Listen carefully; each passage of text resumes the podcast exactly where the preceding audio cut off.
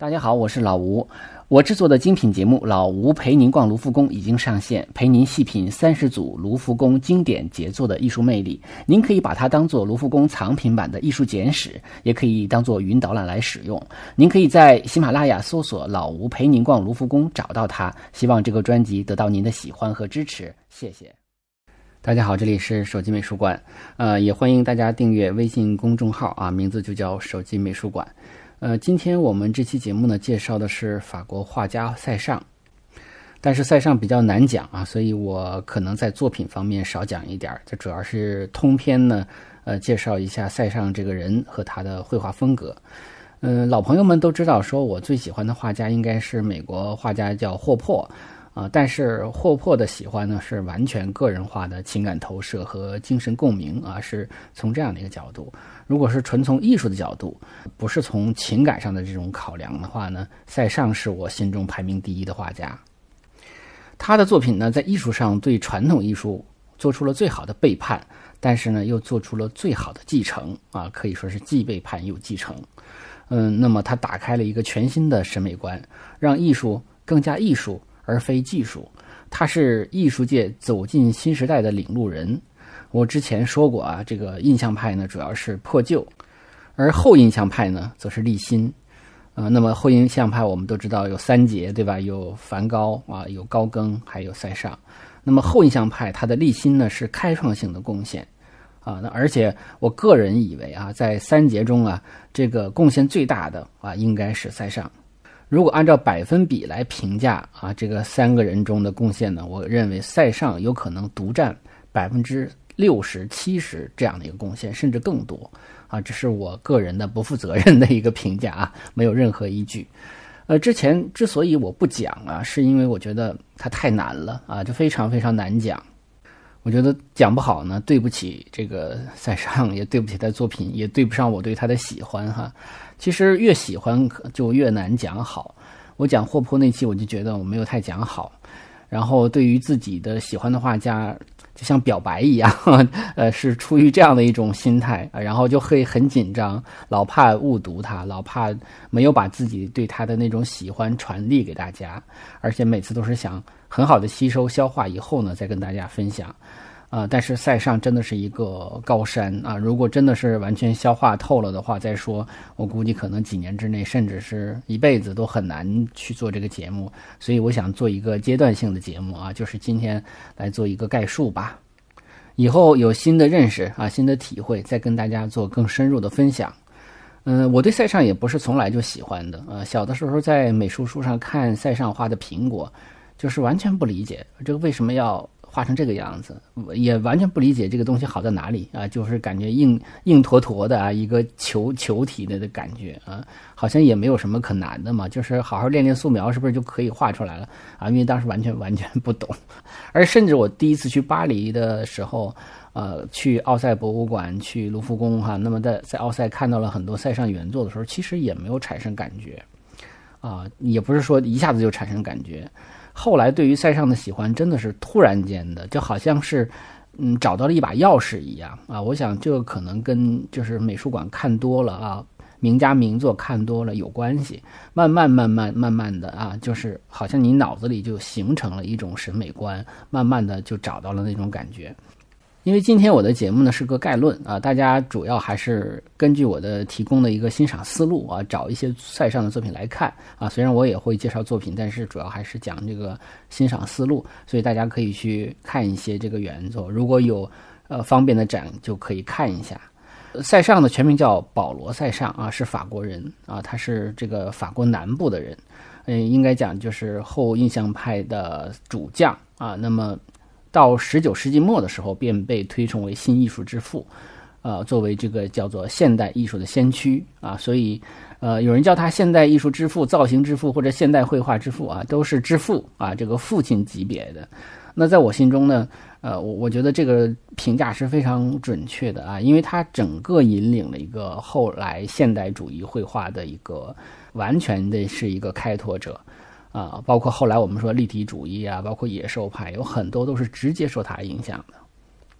我个人认为，如果说在整个人类的绘画艺术史上，啊，它如果形成了一个这种像正弦波一样的曲线的话，这个波峰啊就在塞尚这里啊。那么到了塞尚之后，可能后来的现代主义绘画反倒有一些呃有一些胡来的地方啊。但是塞尚不是，塞尚是恰恰好好平衡了啊古典与现代。他生于普罗旺斯啊，一八三九年，呃，普罗旺斯的这个 X 小镇啊。他的爸爸是一个帽店老板，就是卖帽子的，但是后来就是歪打正着，很聪明，就进入了银行界，并成为了一个银行经理，啊，成了一个银行家，就家里就变得很有钱了。那么保罗塞尚呢，上完了中学啊，而且还考上了一个法律学科的大学啊，这个也不知道为什么，其实这个绘画界学法律的挺多的哈。因为我也学过法律，呃，那么这个他在上中学的时候啊，认识了一个呃小伙伴儿。这个小伙伴儿呢，就是我就北京话讲叫发小，其实就是呃一起成长起来的这么一个小朋友，叫左拉啊，埃米尔左拉是非常著名的一个呃法国文学家。但是呃左拉呢，他这个人学习不怎么太好，呃没有考上大学。佐拉是一个意大利后裔啊，他的爸爸就是一个意大利的的祖籍是意大利的人，从巴黎来到埃克斯是为了建这个水库大坝，啊，就在这个地方呢做工程师，所以在这他们就在这上学。那但是他待了没几年，他爸爸就去世了。那么佐拉在学校呢，因为又是一个意大利的这么一个后裔，所以还挺受欺负的。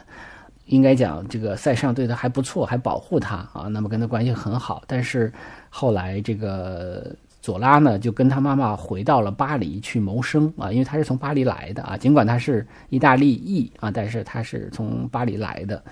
塞尚呢，就去读这个法律专业的大学了。塞尚从小就喜欢绘画啊，在 X 的一个素描学校学画画啊，上。即便是他上这个法律学科的大学，他也没有放弃。呃，他爸爸让他学法律的目的，就是想让他继承自己的这个银行产业啊，成为一个银行家，因为很赚钱嘛。他的这个这个塞尚这个人呢，长得不太好看，长得比较丑，性格又，我个人觉得应该是，我猜应该是比较内向的啊，不太善于交际的这么一个人。但是呢，因为他经常在周边郊游，包括我们看的纪录片也介绍他跟佐拉他们在这个 X 的郊区啊，一些一些什么巨石啊、什么山野上啊晃荡玩的时候哈，还有还在外边还这个晚上还住过啊。嗯，他爸爸特别有钱之后呢，买下过一些什么花园别墅什么的，他还能在别墅中安排自己的画室。但是他爸爸就特别反对他学画画啊。其实一开始是就是睁一眼闭一眼，但是看这孩子越长越大，但是这个对画画的这个爱好始终在啊，就告诉他说你不能再画画了啊，你得想想未来啊，人的人的现实一点，大概就这么说的啊，就跟我们的父母说的话都是一样的。但是他的这个发小佐拉呢，到了巴黎了，大家都知道这巴黎是艺术之都嘛，那么。巴他就鼓励这个塞尚说：“你干脆离开老家吧，还是到首都来，是吧？在首都这里头有你的天地，因为这个地方有很多很多的画家啊，大家可能没准在这儿就能混出来啊，大概就这个意思吧，就鼓励他。但是，呃，他爸爸是不赞同的，他爸爸不赞同，就耗了好几年，但是发现这个儿子实在是不愿意学这个经商，不愿意学法律啊，再加上呃妈妈。”跟女儿们也都替这个儿子说好话，啊，干脆就让步吧。那么就让塞尚到了巴黎。到巴黎之后呢，其实他在巴黎也是几进几出，他也也在这个瑞士画院学画，而且后来还认识了，呃，这个毕沙罗啊。这个毕沙罗对他影响很大啊。我们其实讲到印象派绘画的时候，经常提到毕沙罗。我个人还是觉得毕沙罗的绘画呢，在印象派的画家中风格不属于特别鲜明的，但是他这个人特别好啊，他可以说是他帮了帮助了很多的画家，包括我们说的这这印象派的或者后印象派的几几个画家都是得到过他的帮助，呃，但是因为他这个塞尚当时呢比较呃，就是说家庭比较有钱，所以父亲每个月都给他一百多法郎的生活费啊，就是但是他基本上属于只花不尽。啊，就是跟跟梵高有一拼，梵高是靠弟弟，他是靠爸爸，是属于这种情况啊。当然，当然塞尚这个是比较早了哈，他这个一八六一年的时候就去了巴黎。他个人呢是也很喜欢像普桑啊、洛兰呐这样的古典主义绘画，但是也喜欢呃像这个呃德拉克洛瓦这样的浪漫主义画家啊，他还是还是比较喜欢的。但是呢，他还是呃有自己的想法。但是他考这个巴黎高等美术学校的时候呢，都没有考上。那么有人说他有点滥用颜色，颜色啊，就是属于色彩上不是太好。这个功课，他后来就干脆在巴黎混不下去，就回这个 X 啊。他爸爸就很高兴，说：“你这个好，你终于在巴黎挫败了，那你回到家里来就继承我的银行事业吧。”那在银行中给他安排了一个工作哈，这个开始在银行工作，但是他还是爱画画。啊，他甚至他们家的这个别墅的厅室啊，那种墙上的壁画都是由他来。呃，来作画来装饰啊，但是他爸爸就觉得无所谓嘛，反正你你画着玩嘛。他画着画的时候还签这个安格尔，就是就是他的理想是成为一个安格尔。他还给他爸爸画过画啊，这个他给他爸爸画的那个肖像画还是挺挺知名的一个作品。他早期的作品呢，是因为他比较喜欢这种呃德拉克罗瓦这种调子，所以呢就是属于暗黑的调子，然后很炫动的笔触。但是笔触上总体来说有点凌乱啊，就是大家可以在奥赛博物馆看到他很多早期的作品。呃，其实我不是很喜欢他早期的作品啊，我我我还是比较喜欢他成熟以后的呃这个作品啊。那因为早期作品呢就是黑乎乎的啊，然后当然他会有他的很容易识别的一面。但是他在毕沙罗的影响下，毕沙罗就是说，哎，你看我们印象派的画都是画外光，你也应该走到室外去。他本身也是一个很热爱自然的人，他就走出去了。包括他画的那个自缢者之家，还参加了印象派画展的第一次画展啊。所以，如果说我们后来不发明后印象派这个情况下的话，那么这几老几位，这个梵高、高更，他们都应该算是这个印象派画家了。我刚才也说过，他是几进几出巴黎啊，他后来又回到巴黎，然后这个也接触像莫奈呀这些印象派画家，但是他也不是太喜欢他们，好像跟他们也没有什么共同语言啊。然后他就回 X，然后回 X 待不住又回巴黎，就是他是来来回回的这么几次，所以他属于那种性格比较。呃，比较孤僻的吧。那么我们提到了他，不是还有一个发小左拉嘛，在这个巴黎。呃，左拉虽然没有上大学，但是左拉是一个一直热爱文学，而且他这个最终竟然成功了啊，就是写小说成功了啊，慢慢的就成为一个大作家。所以塞尚虽然不成功啊，一或者说塞尚在左拉的那个 那个眼皮子底下就一直都不是太成功，但是左拉。实际上也帮助过塞尚，那么就是说，你有些画，我就我我可以买，因为他已经有钱了嘛，他可以买买他的画，所以他也收藏了不少塞尚的作品，呃，那么通过这种方方方式来支持他。其实塞尚在后来已经非常知名了，但是塞尚自己最喜欢的艺术呢是，呃，是马奈啊，所以呢，他呃很还写过艺术评论来来这个称赞马奈，但是也有人说。啊，你跟塞尚关系那么好，塞尚小的时候又那么罩着你，是吧？你为什么不写一篇艺术评论来推荐塞尚的作品啊？那如果因为你已经很知名了嘛，你说话已经有话语权了，很多人可能就会由于你的文章而关注到，呃，这个塞尚的作品。所以从我们常人的角度来讲，可能会觉得啊，左拉不太够意思啊。但是我觉得左拉是对的啊，我觉得左拉这么做是对的，因为你是对自己的文字负责，你是对自己的艺术评论负责。如果我没有看懂这个画家，我如果我也没有特别喜欢他，说实话，我也写不出来一篇好的艺术评论，因为我没感觉啊，没有感觉。而且还有一点，你就像塞尚这样的人，即便是我。瞎胡乱写，写的就是为了夸你，组织一些语言来来来写。塞尚这样的人也未必买账啊，就是他他会觉得你又不懂我，你瞎写什么，对不对？所以所以这个他跟左拉之间的关系呢，就是属于属于这样的一个关系啊。但是呃，既然提到左拉，我们就把他跟左拉的故事讲完。关于他跟左左拉的这个故事呢，有一个电影叫做《我与左拉》啊，在优酷的这个网站上啊，有 V V I P 会员可以看到啊，这个大家有兴趣也可以看一看。那么当然，这部电影啊，我我我觉得它里边的这个塞尚的形象跟我想的不一样。我刚才觉得就是说过，我不觉得他是一个话痨啊，我觉得他就是一个比较内向的一个很倔强的人。左拉呢，是因为很成功啊，后来甚至住了大 house 是吧？啊，左拉的太太还是当年塞尚的一个女模特，所以等于实际上他们，他到到巴黎之后，跟左拉一直有很密切的这个联系。但左拉到呃到后来也是遇到瓶颈的时候呢，就是写不下去了，写了一本小说叫做《杰作》。那么这个主人公就是一个失败的画家，那，应该讲是一生一败涂地，就是一生都不成功啊，最后自杀了。那那因为他的好朋友是塞尚，那很多人就会觉得这不就是写塞尚吗？塞尚也会觉得这是在写我，啊，因为里边很多的细节，包括童年两个人在一起玩的很多很多细节就是塞尚。但是但是左拉会觉得我就是写个小说嘛，我这里头可能会用一些你的这个跟你交往的一些经验，或者说塞尚的一些人生经历，但是这个毕竟是小说。更多的是一个臆想创造的啊，是一个文学想象出来的一个人物形象。但是我觉得这个就跟当事人，当事人的感受就不一样了，是吧？这个有点像，呃，这个冯小刚拍电影、拍手机是吧？这个呃，是以小崔崔永元作为。啊，作为样本来写的啊，那么很多人都觉得那有什么关系嘛？但是作为当事人，他会很痛苦的啊，因为很多人会问他，他写的是不是你啊？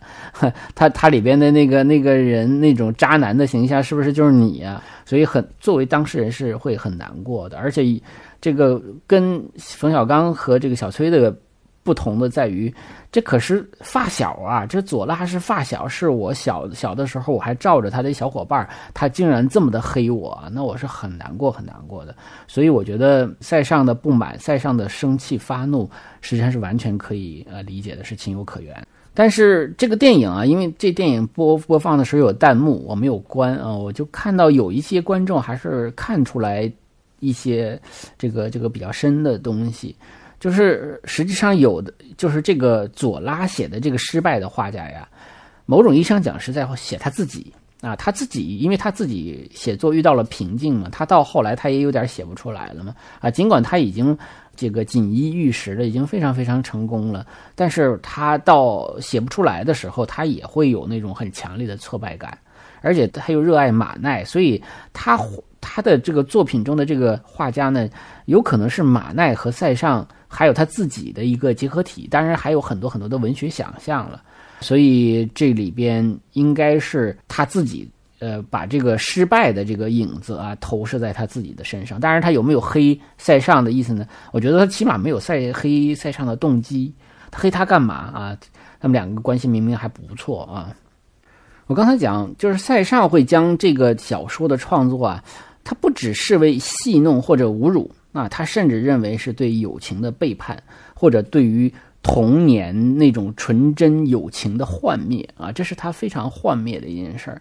那左拉，我们都知道塞尚没什么太好的朋友，家人又不是特别支持他画画画画，尽管还给他这个财力上的支持，但是不支持他。也许可能左拉是他最在乎的人啊，最在乎的人做出了这样的事情，我觉得是很难很难接受的。所以他认为说爱是可以原谅背叛的。是吧？但是友谊不行，而且大家都是搞创作的啊，他们真的是因为创作离开了彼此啊，一个是因为画画，一个是因为写小说，所以我们听到两个人的这个因为呃因为创作而反目成仇啊，真是忍不住的伤感，这是一个非常伤感的故事。后来左拉是因为煤气中毒死了哈，而且说是塞尚曾经闭门不出，痛哭不止啊。应该讲他此时有多么悲伤啊，之前就有多么受伤啊，我们完全能够理解他的那种情感。我们说他在巴黎几进几出啊，其中在巴黎的有一段时间哈，还认识了一个女模特啊，也就是后来他的妻子啊，他跟这个这个女模特在一起生活啊，那么还生了孩子，但是呢，他一直瞒着家里头，不让人家里的人知道啊，因为家里人一知道的话，可能就不给他生活费了，他可能又陷入了困境啊。尽管家庭条件还是不错的啊，而且他也没有。就完全的就是那么那么紧张，但是日子也不是太好过，因为他毕竟没有没有收入嘛。虽然几进几出吧，但是后来他还是回到了呃 X 啊。那么嗯，老婆孩子都已经嗯怎么说呢，都有了吧？但是他也他也不能让家里人知道，就把这个。未婚的媳妇儿 哈和这个儿子安顿在离家三十多公里的另外一个地方啊，自己回家跟父母住。那当时他已经三十九岁了，他经常是步行几十公里啊，往返两地。父亲有一次，他他他爸爸其实有点像一个，有点像个暴君啊，就是在家里头说一不二啊，特别说了算。这所有人的信他都给偷看，属于这种，也不叫偷看，就明着看。那么有一个人给他，就是如果你不及时把这个信拿走的话，可能就被他老爹给看着了。啊，有一个人从巴黎写信，就提到了塞尚的夫人和孩子，这个信就给他老爸看，他老爸就问他怎么回事他打死都不承认啊。啊，这个塞尚也是挺 也是挺干嘛，挺渣的啊，在这个方面。后来那个就是他媳他媳妇儿的这个父亲啊，写信过来，也是被他爸给看到了啊。这个时候，父亲他老爸也没说什么，说给他一笔钱，说因为这封信是你媳妇儿的爸爸来的信啊，因为你媳妇儿的爸爸生病了，他是希望你媳妇儿赶紧回去看他，所以呢，从这个角度来说啊，他爸爸就接受了啊这个儿媳妇儿和孙子的存在啊。这个这段故事，如果我们现代人眼光看来的话，我们觉得这个塞尚也比较渣男了啊，但是。嗯，这就人无完人嘛，啊，人无完人就是就是这样的，他他就是不想那个因因为这个原因失去了父亲的一个资助，啊，但是实际上后来爸爸知道这个事情也都接受了啊，也慢慢的就是也后来也让他们在呃成家了，就正式结婚了，但实际上他跟他的妻子。很快就没有什么感情了，而且他不是经常画他妻子吗？他把他妻子当苹果一样来画啊。他他妻子动一动的话，他就谴责他说：“你干嘛动啊？你看苹果就不动 啊。”属于这样的一个人，很古怪，而且他又不喜欢人家碰他啊，就是不喜欢这种肢体的呃接触。有一次，他跟埃米尔·伯纳德一起写生，一个画家啊，一个年轻画家，在山路山路上摔了一跤啊。如果不是这个伯纳德。抓住他的话，他就掉下去了。可是他第一反应是你干嘛抓我？你干嘛碰我？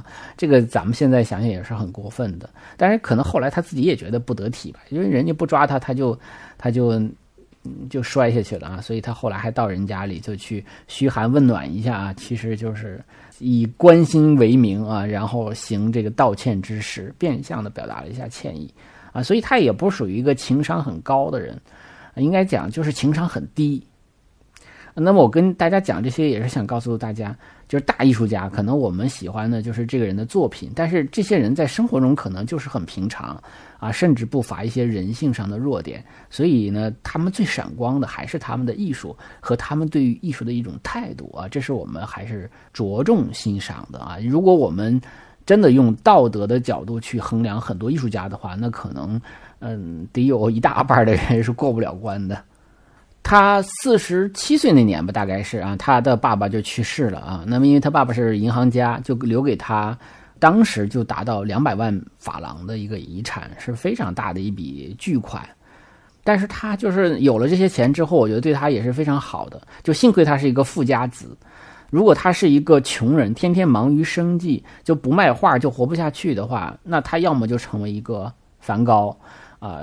尽情的燃烧，尽快的燃烧，然后就死了，就没有，或者是就变成一个非常平庸的人，因为他要靠靠画画卖画来养活自己。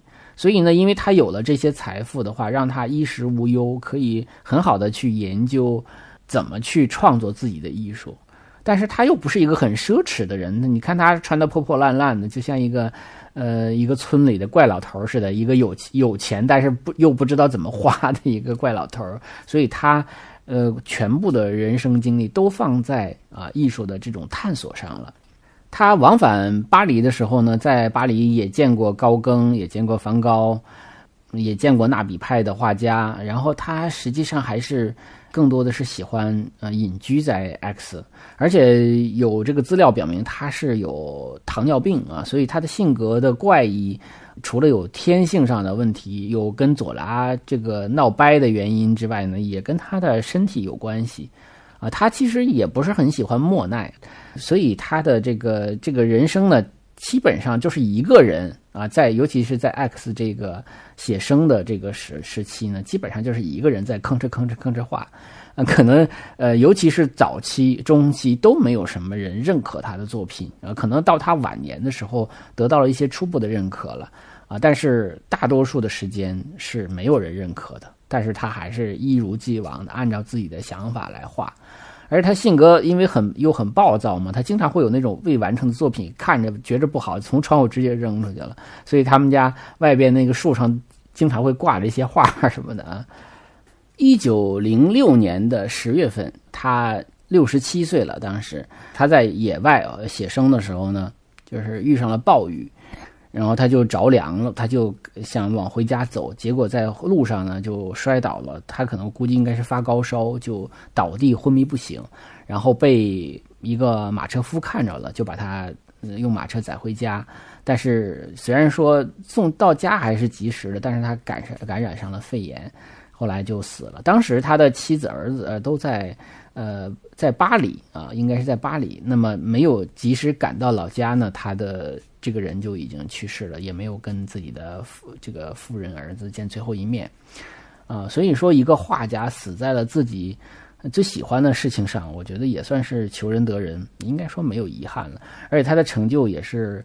呃，也是比较完完满了，应该是这样的啊。当然，当然他自己还在探索。我们可以看到他晚年的很多的画已经非常非常的抽象化了啊。就是也许他再走一步的话，就是更为现代的一些画作了。但是我们我个人觉得他现在这种状况是最好的啊，就是最为平衡的一个状态。那么我们的生平大概就介绍到这么多啊。我我还是谈一些我个人对塞尚的一些感触啊，当然也包括一些对于资料的学习啊，但是也有很多是我个人的一个感受。呃，我觉得在塞尚的眼中啊，印印象派是不理想的啊。虽然他觉得这个这个印象派呢外光很美，他画这种外光很美，但是这种结构是缺乏厚重感的，画面也因为太过追求那种瞬间的光影而不够坚实，不够永恒，对吧？我们之前也讲过莫奈的画。呃，很美啊，画那个睡莲，但是近看的话，它是非常凌乱的，而且没有秩序，就毛毛躁躁的啊。我也我也有朋友，就是就喜欢莫奈，喜欢不起来啊。就是我觉得这个也是呃完全可以理解的。但是我们同样是画风景、画山或画树，大家会觉得塞尚笔下的山和树有一种力道啊，戳在那儿又很有存在感，它不是那种尺幅上的大。他就是那种存在感很强，所以塞塞尚也说过，他说我们看风景的时候，最先看到的并不是细节，而是形状。所以他最在乎的是形体，是形状，而不是而不是印象派所追求的光啊。他不是追求光，他追求的是形体形状。那么这个也是符合古典的追求的。看塞尚的画。看它的主题什么不重要啊？你比如他有人物画，有风景画，有笑，有有有有静物画，画什么其实都没有关系，因为他把一切都画成了静物，所以他你看他的画就只用静看静物的角度去欣赏就 OK 了。他的画法和感觉才重要，所以也有人他说他是形式主义大师，在他的眼光里，他画什么都用。一种眼睛，一种审美，一种思路去看他们，所以他会把一切都画成了一个非常具有永恒气质的东西，就是我们说的画的像静物画一样。物象的内容不重要，物物象的准确呈现也不重要，重要是用他的独特的眼光去感知那些被画的东西，又用自己探索出来的这种技法呈现在画布上。我想到了一个比方啊，就是如果说拿音乐家来比方的话。他不是老柴，不是肖邦，不是贝多芬，也不是莫扎特，他像巴赫啊！我觉得他很像巴赫，他就是纯艺术啊，他没有什么烟火气。那么某种意义上讲，他也不怎么接地气。他是在一个很纯粹的艺术世界里头，创造出了一种很特殊的来自艺术本身的感动，不是来自主题的感动啊，不是来自你绘画内容，不是像俄罗斯的驯化派那样，我给你讲一个这个流浪儿童的故事来打动你，不是这样的。它就是来自艺术本身的一个感动。我感动的就是这个艺术，感动的不是他画的东西，不是这个风景，不是这个苹果，不是这个人。我只是感动于他的审视，感动于他的观察。某种意义上讲，他对他画的东西没有注入情感，但是他对画画本身这件事儿投入了情感。所以，他无论画的是什么，我们都能够看到一个在思考着的，在深入探索着的那样的一个塞尚。他是真的是专注而深情的，一边思考一边来作画啊，是这种感觉。一般来说。表现事物的体积啊，都是用传统的这种透视法。塞尚不，塞尚是用色彩来表现体积感啊。这是他画的苹果啊什么的，包括我们今天一会儿会介绍的这个山峰啊，都是很明显的，它是用色块来表现体积感的。他有一句话说：“色彩丰富到一定程度，形也就成了。”塞尚颜色呢，它使用颜色不仅要考虑物象。原本的颜色，它还要考虑到色块与色块相邻色之间的协调，它非常注重色彩的搭配、反射和互补，所以他的画整体感非常好。这也是他画面呈现出一种古典气质的来源之一，就是整体感。那么这样的色彩使用呢，嗯，它是一个一种比较理性的使用啊，一种理想化的，还是一种思考后的一种呈现。当然了，就是我个人还比较偏爱它的灰蓝色、灰绿色，还有一些橙红色这样的一些搭配。我觉得这种灰蓝色、灰绿色都非常的典雅，非常的塞尚，基本上一眼就能看出来。而且它也追求一种观察性的真实啊，它对色彩是一种观察性的真实。我们也可以用一个词来形容，叫做主观真实。就本质上来说呢。世界上并没有能够准确客观的呈现视觉的设备，所有的设备都有它的局限性啊。就是我们经常说一个词儿叫色差，对吧？就是所有的设备，你不管是手机也好，相机也好，还是电脑的屏幕也好，其实它都有它的局限性。那么所谓的客观，实际上是不能成为一个实体的。那么只有一种假设的客观，就是客观是。只有假设的客观当然是真实存在的，但是这个真实存在的客观是我们摸不着的，是我们看不到的。我们没有人能够看到那个真实存在的客观。当然，这也是因为我是一个不可知论者啊，所以我很能理解他所追求的这种主观真实的审美。我说的不知道有没有点绕啊？我们可以打个比方啊，我们现在每个人都用手机来拍照片儿，我们就说发现，就刚才我讲的存在色差，尤其是我们拍风景的时候。我们拍完了会发现，哦，好像跟我们眼睛看到的风景不一样啊！这时我们会用美图秀秀什么去调。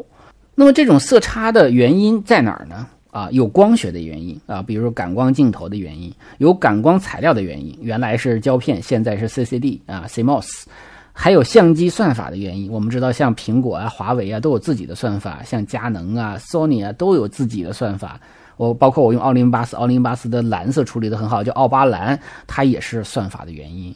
那么还有什么存储数据量的原因？我们都知道这个存存储上 JPG 啊，还是 TIFF 啊，那是那是不一样的啊。所以那个数据量大小也能决定你的这个颜色的还原程度是不是准确。还有就是我们看照片的时候，我们的。比如说，我们原来是洗成照片儿，对吧？现在是用电脑屏幕、用手机屏幕来看，这个屏幕 OLED、LCD 呈现出来都不一样。而且像苹果和华为，它还有呈现也这个照片的这个颜色也不一样啊。我们也我有一个喜欢摄影的朋友，他就是说他因为手机里他既有华为又有苹果，他一个照片在华为上调完色之后，在在别的手机上可能就不好看了，所以。所以的差距很大，所以真实的客观是什么？各种各样的原因影响了它的准确呈现，就是它到底是什么是才是准的？有没有这样的一个设备能够准确的呈现？有很多的相机是为了讨好用户给过度美化了啊，那样的情况下，可能我们还要往回收一收，对吧？淡一淡。啊，有的人，比如说提高了饱和度，你要降一降饱和度，才觉得它才是我们肉眼看到的那个东西。而且我们肉眼是看到的东西是什么样的，其实也是一种主观的东西。对吧？还有一些呢是啊，表面上是很客观的呈现自身的这种照这个画面的东西，但是为什么跟我们跟我们眼睛看到的不一样啊？我们眼睛看到的东西是因为我们每个脑子里头也有一个算法，我们脑袋也对这个风景进行了一个处理，所以为什么我们要去后期调色啊？我自己手机拍照片也经常要后手机要调一下色，因为我经常会觉得跟我看到的不一样。我我并不需要把它美化，我至少要让它跟我看到的是一样的。我觉得这个才是能够准确的、真实的反映我看到的这样的一个风景。我足够客观、足够理性的去调完了颜色的话，那么这种调整是什么真实呢？是真正的客观真实吗？不是的，是主观真实。是我啊，作为拍摄者的一种主观真实。我认为我调完了这种颜色，更接近于我看到的真实的物象。但是真实的是那样的吗？应该讲，可能每个人看到的又不一样了。如果我跟另外一个朋友，另外一个朋友调完了，可能跟我就完全不一样了。哪怕他也是很客观的去调整啊，但是可能又不一样。当然有一点，就是说，如果我们长期的，就是如果你是个摄影师，如果你是个艺术爱好者，你常年的去观看艺术作品、观看色彩、观看，呃，就是你常年的去做这些东西的话，你对色彩的感受力会更敏感，这一点是毫无疑问的。这也可能是我们，比如说热爱艺术的一个很实际的功用吧，就是。相当于你做了很多很多的视觉训练，这种视觉训练会增加了你对构图、对色彩，呃，对方方面面的一种感受力。呃，这种感受力对于你，对于你来，呃，拍照，对于你做后期都是非常有帮助的。从结构上来说呢，它使用了一种叫做多点透视，将一个物品的多个角度在一个画画布平面上呈现出来了。啊，最简单直观的例子啊，就我们可以举一个例子，这个这个图，这个图是他画的一个苹果静物啊，他画了很多很多的苹果，我们就找了一幅啊，这幅应该是收藏在芝加哥艺术学院的，呃，它的这个桌面的视角是斜的啊，就是向前斜的，当然你可以是斜的啊，就是我我可以站得高一点嘛，那这样的画面这个桌桌角不就斜了吗？那么如果说这是精准的透视的话，那个桌子上的这个瓶子应该向前倾。应该向前倾，对吧？向往往往前斜，但是不是？它不是，所以它这个瓶子其实不是垂直于这个桌面的，而是斜于这个桌面的。它瓶子本身反倒是直的，也就是说，它为了让你看清，或者叫为了不是为了看清，它是因为主观上我们看东西的时候呢，是不是会啊蹲下来去看苹果的一个侧面，而是站着能够看到苹果的上面。所以，我们这个观察角度就决定了，我们应该把这个桌面画斜一点啊，这是一种主观的真实啊。它的这个向前倾，就是会让我们看清这个桌呃桌面上的这些苹果的呃上边的这个角落，或者说俯视的这个角角度。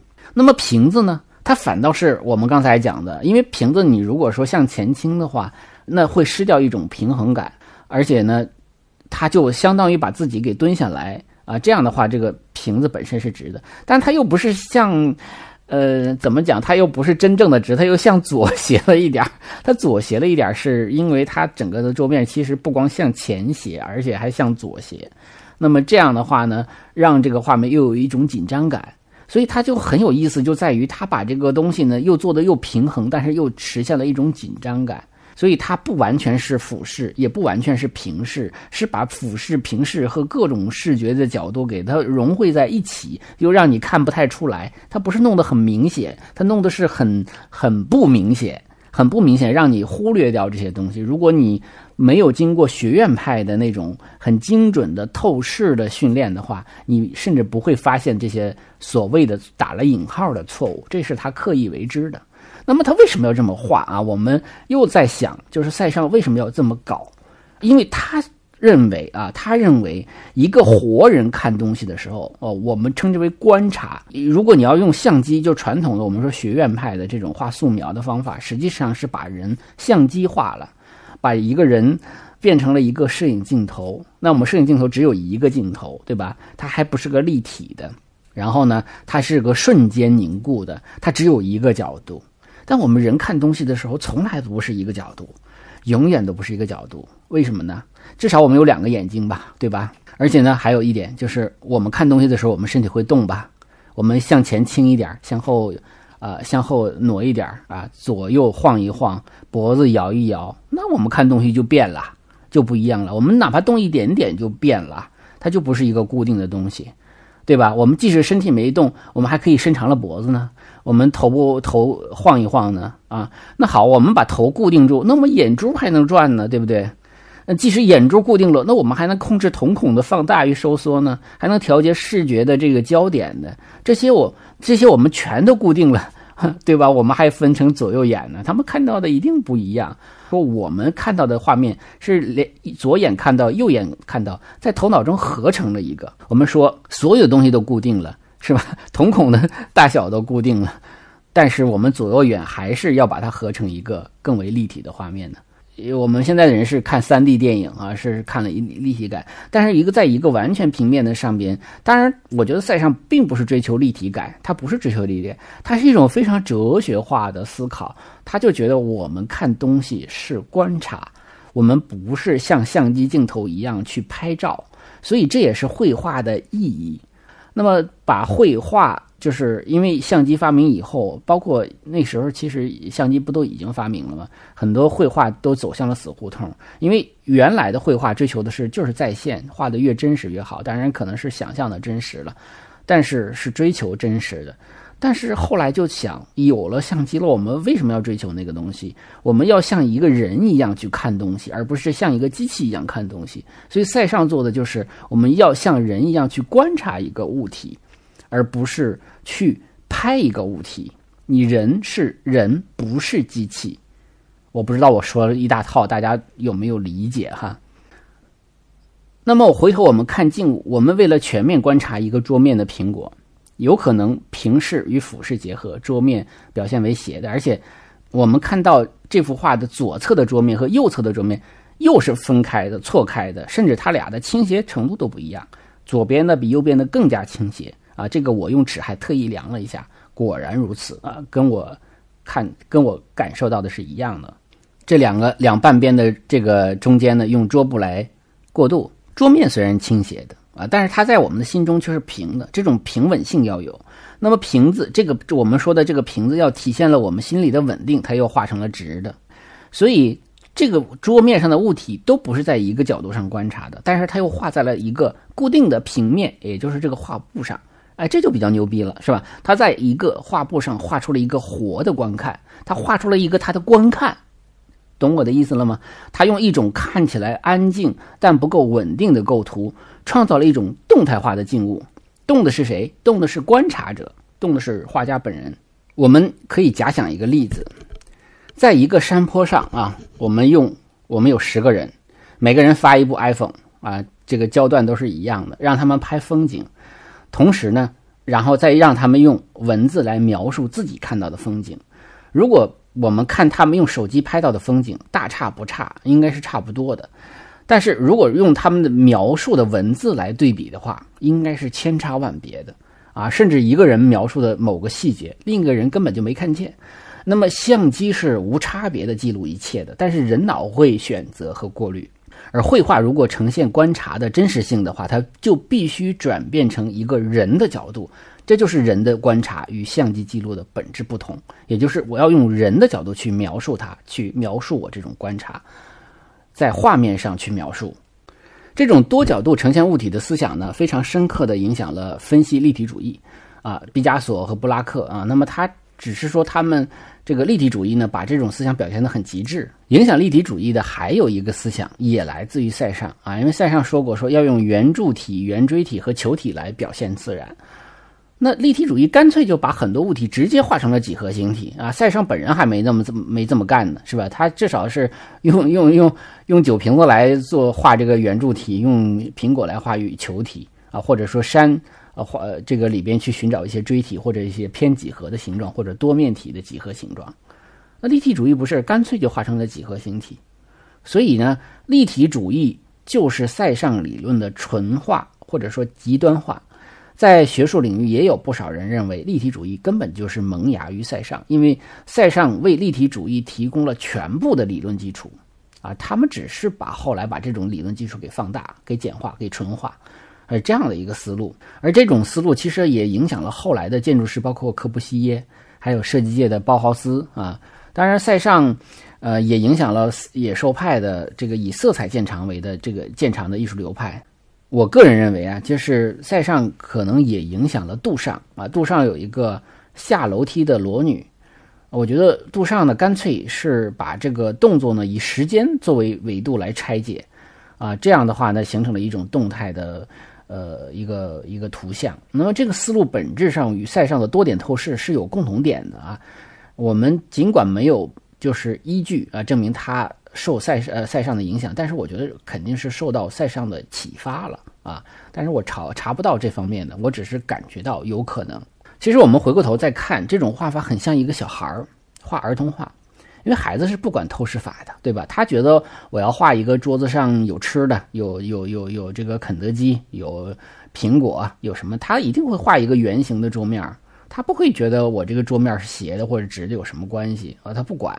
啊，这其实小孩的观察有的时候是反倒是真实的一个观察，因为他很纯真，他没有被技术给污染。啊，当然我们说这个孩子们还不能够统合一幅画的能力，所以他画出来的东西是幼稚的，是吧？是执着的啊。那么，呃，色彩、笔触等等都都还不具备，还没有那个基于理性思考的一种。一种表达方法，那所以我们觉得塞尚实际上在回归了童真的这样的一个基础上，他创造了一种非常稳重成熟的表现方式。那也有人会觉得这是不是就是一个视觉游戏呢？其实对啊，就是个视觉游戏。但是这个视觉游戏找到了一种新的看事物的方法，甚至找到了一种观看的本质，就是我们是人，我们不是机器。所以，我们说这种视觉游戏，它是游戏，但是它是深刻的，它开创了一个新的世界，而这一切都是他一个人吭哧吭哧吭哧自己完成的，没有助手，没有伙伴，啊，甚至妻子儿子都远离他 啊。所以，所以这期节目我会叫《美丽新世界》啊，我觉得就是塞尚打开了这样的一个美丽新世界。但是塞尚也打开了现代艺术的潘多拉盒子啊，所以后来出现了很多奇奇怪怪的现代艺术。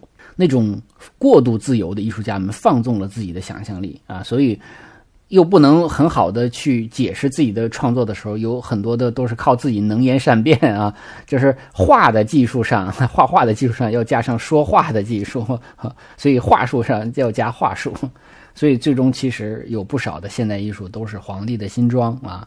靠忽悠啊，靠忽悠。但是，嗯，我们如果追溯到塞尚这里，但是塞尚本身并不是奇奇怪怪的，他也没有忽悠，他是很我我觉得是大自在的人。他一脚门槛之内，一脚门槛之外啊，一脚古典，一脚现代啊，又自由又自律啊，所以真是难得呀。如果我们再打一个比方的话啊，我们觉得他似乎是用 blues 来演奏古典音乐啊，它是一种全新的视角。和平面艺术的这种呈现方式来表达古典式的秩序和永恒，同时呢，又采用了类似于新洋派的笔触和色彩啊，就是一种非常全新的方式表达一种古典式的永恒啊。所以我觉得这个节目其实都可以，除了叫《美丽新世界》，也可以叫《古典布鲁斯》哈。啊，啊反正我我可能也不止一次做，所以这个这个名字以后再用吧啊。所以他的这种比较半保守半革命的一种性格呢，也恰恰好好达到了在艺术探索上的一种平衡。当然了，我们说这里边也有个吊诡之处啊，就是人的观察虽然是动态的，但是画布本身的确是静态的平面的，所以塞尚画出来的只能是塞尚本人的感觉在画布上的一种纯主观呈现，我们在自然界找不到这样的视角。啊，这个就是一个，嗯，也不叫吊诡吧，其实这就是他所追求的一种东西啊。我们举一个例子啊，时间的关系，我们举一个，呃，英国考塔尔德美术馆啊，在伦敦，嗯，有一个维克圣维克多山啊，这是他画，他画过好几好几百幅这个圣维克多山啊。那么最好的，我认为就是这幅，这幅画我也看过，而且我这期节目上线的时候，这幅画正在东京都的。美术馆做巡展啊，因为考塔尔德美术馆在维修，所以他的一些画就在全世界各国在巡展。这幅画是塞尚在他妹夫的这个住宅啊来创作的。初次展示的时候是在啊 X 画家协会，当时的人不太能理解这种绘画，但是特别年轻的啊，也就是他的一个好朋友，呃的儿子啊叫加斯奎特啊，就是阿西姆加克呃呃约阿西姆加加斯奎特非常喜欢。那么加斯奎特是一个年轻的诗人和作家，呃塞尚听一看有人喜欢自己的画的，就非常高兴，干脆在在脚上签上名，就把这画送给加斯奎特了。啊，所以你看，鼓励一个人多么重要。他的画，年轻人能够接受，年轻人能够认可啊，年轻人的眼光更为开放。所以到他晚年的时候，实际上已经有在艺术界已经有不少对塞尚的作品认可了。那么这幅画在塞尚去世两年之后啊，加斯奎特卖出了这幅画，卖了一万两千法郎啊。对于当时来说，这就是绘画的价格的一个非常高的一笔巨款了。我们看画，画面呢主要是各种色块的组合啊，这个就是我们之前都讲过。风景呢是非常的精简概括，连曲线都呈现为多个色块的这种连接。虽然是一个具象绘画，但是手法却趋向于抽象啊，因为慢慢的就变成色块了嘛，对吧？你凑近处看的就是笔触了，是吧？风景呢只有基本型。甚至让我们想到了什么？绘画打草稿的时候的轮廓线，对吧？就是一个基本型。色彩方面没有那么多的灰度，它其实就还原成了几种比较普遍性的基本色啊。就是我说我比较喜欢带有点灰度的蓝呐、绿啊、橙色啊、黄啊啊，是这样的，不是那种很很纯度很高的、饱和度很高的色彩。这也是一种简化啊。那么在这个画画面不会给人一种未完成感啊，也不会觉得很草率。树枝之间的这个天空，哈，我们说它，因为它很注重整体效果啊，不太注重细节，所以树枝之间的这种灰色、绿色色块啊，有可能是云，也有可能是树叶啊，这种这种色块能让整个画面呈现出一种微光闪烁的啊效果。甚至我们说这个山体也是这样的，包括这个蓝色啊，退到山的旁边的话，那种浅色会让这个山有一种发光的感觉，会让这个山的体量感啊，这种形体感。啊，体积感会更强。我们看它画山体以及下面的山坡的部分呢，应该讲它是很细致的编排配置色块和不同的色调。我们可以去观察，就是一笔和一笔之间的色彩的这种协调和互补的这种感觉啊，就是大家可以去感受一下这个。但是我有的时候我还不是太太建议大家用这样的角度去看。塞尚的话，还是用整体的角度去感受更好。但是因为我们讲到了，我们就说一下构图上哈，它是这点上它还是跟古典有点相似的，就是它会重构自然元素，包括这个我们说的前景中的树干和上方的树枝啊所形成的这个画框，可能你要到 X 的话，可能找不到这样的一个角度，所以它有可能是把这个。元素呢组合在一起啊，让它形成了这个。其实我们拍照的时候也经常用这种方式，就是让让这个树干、树枝形成一个类似于画框的这么一个效果。然后远处呢就是这个圣维克多山啊，而且我们会发现这个树干它画的也不是特别垂直啊。这种不垂直的东西在塞尚的画中是非常见的，包括墙都这个如果画房子的墙都不是很直的。他会，他会用这样的一种不是很垂直的东西，会寻求一种心灵上的舒适感啊。他会跟其他的地面的这种斜坡非常的和谐啊，非常的和谐。如果是直的话，就会很硬；它斜的话，就是很舒服。那那么右侧的树枝，右侧的树干没画啊。其实这里边要提到另外一幅画，就是在华盛顿菲利普收藏馆的另外一幅画，跟这个画。很像，很像，很像啊！但是右侧的树干画出来半截啊，我会把这幅画贴给大家，因为这幅画我也看过。右侧的树枝，呃，我们可以看到最下边的这个树枝，它会有一个弧形，它跟山的山坡啊，几乎形成了一种呼应关系啊，像一个平行的曲线一样。而而且我们说这种树前景中的树的构图和树枝的构图、树干的构图，也能看出有浮世绘的影响啊。我也会给大家贴。呃，葛饰北斋和啊安藤广重，就是歌川广重的呃浮世绘的作品，大家可以看啊，就是日本的浮世绘构图对于像这个印象派画家、后印象派画家的影响。当然，也有人说说这不跟普桑的一些古典主义绘画也有相似之处啊，这确实是。但是古典主义很很少把这个树啊画的这么大啊，或者说是。就是这个形成的这种疏离的远远近的关系啊，这个在浮世绘中确实是比比皆是的，我经常能够看到。